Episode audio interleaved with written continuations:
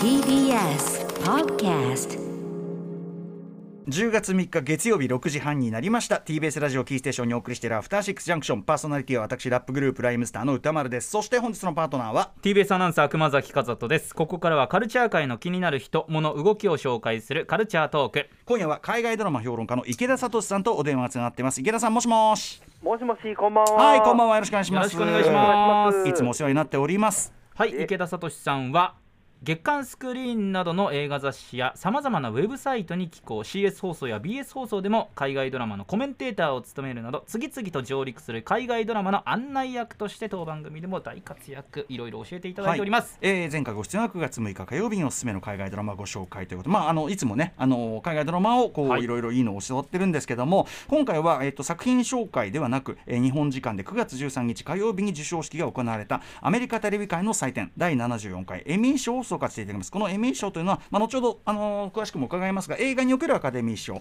音楽における、えーグラミー賞、えー舞台におけるトニー賞とかねそういうのにみたいなもんですよね。はい、そうです。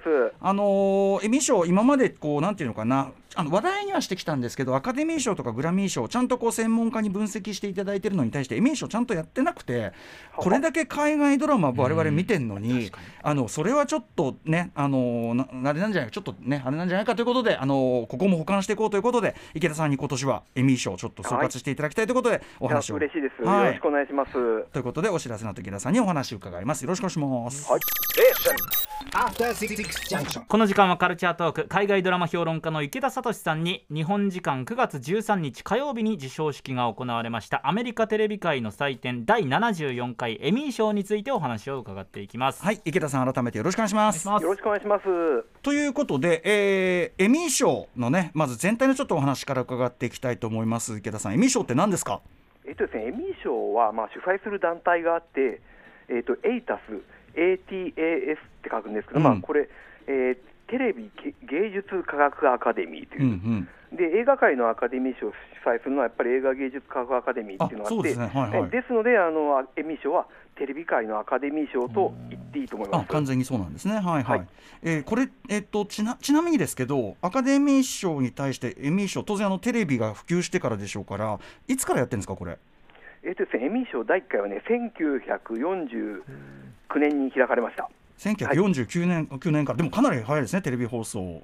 そうですね、でも、あのやっぱりもっとテレビって早くから進化するはずだったのが、やっぱあの第二次世界大戦があって、なかなかあのテレビが本格的化しなかったそうか予定より遅れた結果の1949年からスタートということですね。はいえーで、あのーなんていうんですかね、対象作品と言いましょうか、こう年間で何月から何月みたいな感じなんですか？えー、とアカデミー賞って確か1月1日から12月31そうそう。日が基本だったんはいわかりやですけど、すい。うん。えこちらはですね、まあ、そのアメリカのテレビ界のシーズンに合わせて、はい。えー、と6月1日から、うん。あの前年の6月1日から今年、えー、5月31日かな、に放送された作品っていう、6月境なんですね。そうですね。へえ、なんかちょっとこう、なんか変な感じ するんけど、はいはいはい。で、えっ、と、今年の第74回エミー賞、えっ、と、いつ開かれてましたっけ？はい、えーっと、え9月12日はい夜ですね、現地時間は。いはいはいで、えーロサンゼルスのマイクロソフトシアターだったんですけれども、うんえっとね、エミー賞って正確に言うと、えプライムタイムエミー賞なんですよ。え、え、ほうんうん、どういうこと？えっと、どういうことかっていうと、あのーまあ、アメリカ、そのまあ、日本でいうゴールデンタイムってプライムタイムなんですけれども、はいはいえっと他にもお昼の番組を対象にしたデイタイムエミー賞とか、ほうほスポーツエミー賞とか。ニュースドキュメンタリーエミー賞とか、はい。あと、あんまちょっと違うんですけど、国際エミー賞っていうのもあって、えそっか。じゃあ僕らが通称エミー賞つってドラマの話とかしてるのは大体プライムタイムエミー賞の話と。あおっしゃる通りです、あ、はい。そうなんだ。あえそうなんだ。略してというかね。まあそそうですね。ういうことなんですね。まあ、はい一番やっぱ華やかになっちゃうんで、まあそりゃそうだ。いろいろジャンル言いましたけど、うんうんうん。えーですので、もう大体エミー賞といえば、まあ、基本的にプライムタイムエミー賞のことだとうんうん。思っていただいていいです。違いじゃない。あのアカデミー賞におけるこうオスカー像みたいなああいうのあるんですか？そう象徴的な。ええっとね、エミー像ってやっぱり呼ばれてるんですけど、うんうん。えっと、名前の由来は、あのもう昔、テレビ初期のカメラってものすごいでかかったんですけれども、えあれに使われてた、まあ、ある部品のニックネームがイミーだったんですよ。え意味、うんうん。意味うん。はいえそれをまあちょっと女性風にアレンジしたと言われています。えーでまあエミー賞賞自体もエミー賞になってたそうですそうです。でですねエミー賞なんかいろんなねこう部門発表みたいので触れる時もちょっと困っちゃうぐらい部門が多いんですけどあ そうですね。何部門ぐらいあるんですか？えっとですね、まああのテレビ番組のジャンルってやっぱどんどん増えるじゃないですか。うんうん。はいはい。ですると部門もやっぱりどんどん増える傾向にあって、はいえっとですねグラミー賞と一緒ですね。そういった意味じゃ。うん、あグラミー賞も近年ねあの音楽ジャンルをすごく細分化していくことでめちゃくちゃ部門増えてますけど、はい。えっとですのであの全部あの技術方面とかもひっくるめると、はい、えっと今年はねやっぱ120部門120部門以上あったんです。120そんな多いんだ。えだから各そうか各ジャンルの技術とかもあったりするってことじゃないか。それはまた別か。その技術とかああるんです、だからあの、うんうん。例えばあの、まあ、だってどあのドラマシリーズとコメディシリーズってやっぱ違うし、うんうんうんあとねあの、スタジオにあるカメラの台数とかで撮影賞も変わってくるみたいな、ちなみにですね皆さんアカデミー賞が23部門。グラミー賞が、まあ、増えたとはいえ86部門。だからこの、えー、と現状エミー賞の120部門めちゃくちゃ多いのがお分かりかと。いやだからね、もう1日で発表できないから、うん。えっと、そのうち今申し上げたような技術方面とうか、んうん。えっとあとゲスト俳優賞なんていうのは、うん。あの100部門ぐらいは、あのもうすでにあの9月3日と4日間、えっと、2日間に分けて授賞式行われています。あそっかそっか。だからそ分けないと。のそうか分けないともう無理になって技術部門がその方面はあのクリテクリエイティブアーツエミー賞とかうんうん。言われてますけれど、はい。長いな、随分っていう、ねえ100部門ぐらいはそこで済ましちゃうと。はい。すごいですね。はい。えですので、あのうん。あのーこの間、えープライムタイムエミー賞の授賞式では、あの25部門が発表されました。うん、あだからやっぱそのは一日で発表できるっていうか華やかに発表できるのは大体アカデミー賞と同じぐらいの分量ってことですかね。うんうん。うんあそうですね。はい。なるほどね、はい。でも計3日やってるわけよねだからね。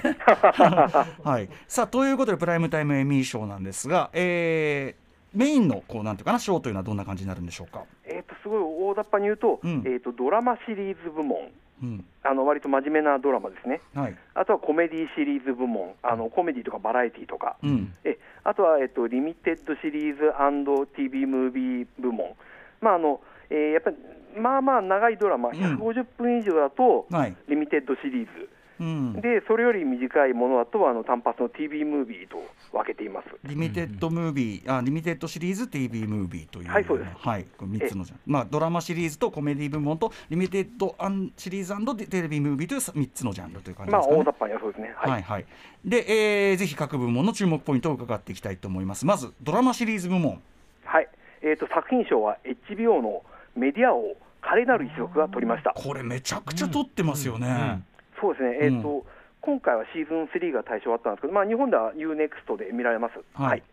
えーそれであのルパート・マードックをモデルにしたなんかすごい、うん。あの世界的メディア企業のまあうん。一家みたいなのがあって、でそれを中心とした群像劇なんですけど、はい。まああのちょっとおかしな家族っていうことで、うんうん。あのすごいあのリアルではあるんだけれども、うん。あのすごい、えー、とブラックユーモア満載で、うん。まずニヤリって、大人顔まずニヤリっていうドラマですね、はい。うんうん。でこれ、第1話の監督、アダム・マッケイでした。なるほどなるほど。え。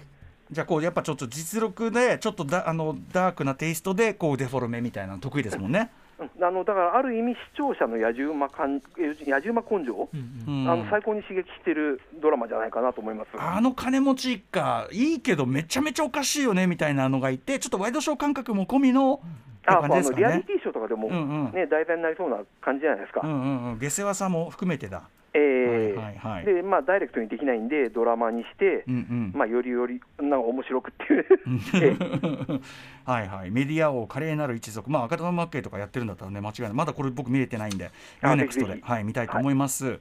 ええーとこのドラマシリーズ部門なんですけれども、えー、と主演女優賞は、えーユーフォリアのゼンデイヤうん。が受賞しました。ユーフォリアはねこの番組の特集しましたけど素晴らしいドラマですねはい。でこの人はなんですよあのシーズン1でも、あのーうんこの賞を取ったんですけど、その時史上最年少だったんですね、あーこの部門の。しかも連続シーズン2でも連続部賞、はい受賞だ。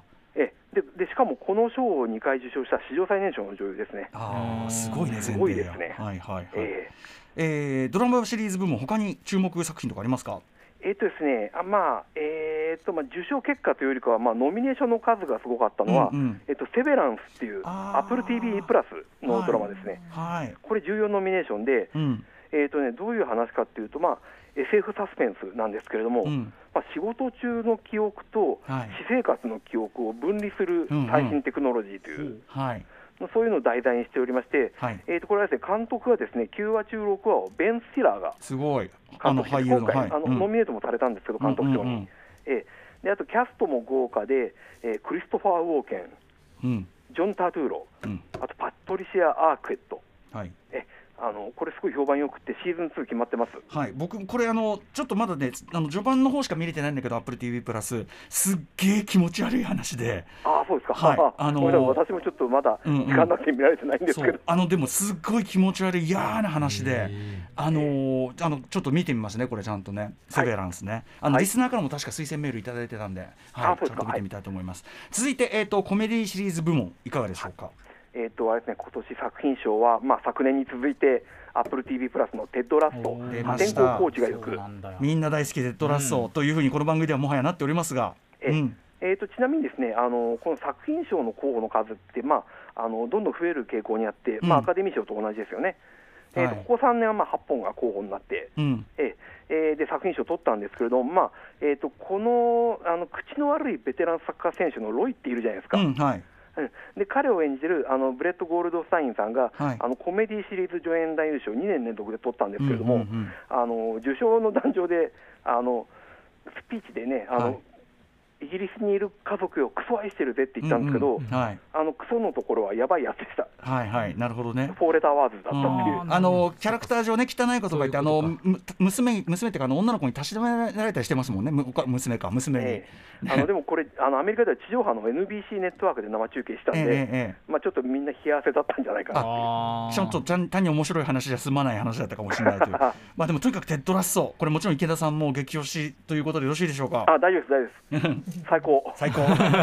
ぜひ本当あの熊崎君も最高なんでこれ。はい、えーそしてコメディシリーズ部門他の注目作品などあればぜひ教えていただきたいです。そうですね、えーとまあ、ノミネートされたあたりでいうと、マーダーズ・イン・ビルディング、うん。えーこれね、ディズニープラスのスターってところで配信してるんですけれども、えーとまあ、あるビルで人が亡くなって、まあ、警察は自殺と見たんですけど、まあ、このビルに住んでるあの犯罪オタクの住人3人が、うん。えーとまあ、独自に調査するっていう、うん。まあ、ミステリーコメディなんですけど、えーとこれですね、スティーブ・マーティン、うん。マーティン・ショート、セレーナ・ゴメスが共演しています。はい、うん。うんえこれは面白いですね、えーシーズン2決まりました、はい。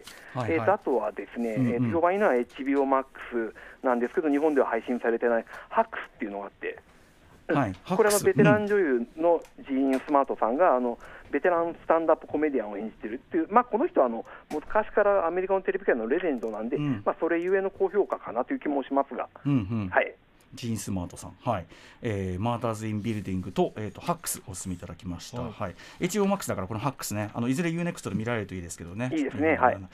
とえー続いてリミテッドシリーズテレビブ TV ムービー部門。結果いかがだったでしょうか？はい。えー、とこちらの作品賞はですね、えー、と HBO のホワイトロータス、これ。諸事情だらけのリゾートホテルこれこれ、日本で UNEXT でやってますけはいれども、すごい撮ってたしあのリスナーからもおすすめが来ました。はい。はい。うん。えー、とどんな戻り物語かというと、まあ、ハワイ諸島のどこかの島にある高級リゾートホテル、えー、とホワイトロータスっていうんですけど、うん。そこで殺人起きた殺人事件が起きたっていう、えー、と第1話、オープニング、それで始まるんですけど、でまあ、そこから過去に戻って、えーそのホテルで何が起きたかっていう、まあうんえー、とある、えーなんだろう家族だったり、新婚カップルだったり、あとまあ初老の女性とか、はい。まあ、ちょっとぎょっとするような人間模様にだんだんなっていくんで。うんうん。うん、最初はね、だから、ちょっとなんか、ゆったりした感じなんですけど、うん。どんどんあの面白くなっていくんで、いわゆるグランドホテル方式というかね。あそうそうそう、そうですよね。うん。はい。群像が、まあ、複数の人物がいてそれがここ絡み合ってと、はい、これリミテッドシリーズなんで何回なんですかこれ？えっ、と、ごめんなさい、これ、えっ、と、6話、え、な、六話だったんじ6話とか。でそれでえー。完結してるわけですよね、うんあのただ、場所を変えてシーズン2やるという、ああそれだっていくらでもできるっちゃできるもんね、確かに。なるほどね。これあの例年のこの部門の傾向と比べるとちょっとまた違ったんですかね今年は、うん、あのやっぱりその、あれですよね、ちょっとあの通常のドラマでできないようなハードな題材が向いてたのかなって気がして、あの例えばチェルノブイリとか、うんうんうん。ウォッチメンとか、はいまあ、あとハードではないけど、クイーンズ・ギャンビットとか。いやでもまあ社会的テーマっていうかね確かに。はい。そうです。ねだからそういったことを言うと、あの今年他の候補作品4つが、えっとね、全部がね、実は下敷きのハードな話だったんですよ。うんうん。だからひょっとしたらホワイトロータスってエンタメ性が評価されてうんうん。有利だったのかなっていう、えー。なんかちょっとその中では目立ったというかね、そうですね。ホワイト。ロータス。これは UNEXT で見られるわけですね、はい。HBO 作品です、えーちょっと駆け足になりますがその他今年ならではのエミー賞ポイントなどあるでしょうか？えーとですね、やっぱりびっくりしたのはイカゲームですね、韓国の。やっぱりね。うん。これはさすがに大きく報道されました、はいそうなんだ。えーで今年はあれですよあの14個のノミネーションを獲得し、えー、と最終的に今年第2位の6部門で受賞っていう、すごいですね、はい。うんうん。でえー、とドラマシリーズ主演男優賞、あのイ・ジョンジェさんが、ジョンジェさんが、うん。えーとまあ、あれですね英語でちゃんとスピーチしてう、うん。んすごいやる気見せたなっていう感じですね、これからですよディズニープラスのなんかスター・ウォーズ系ドラマにえー。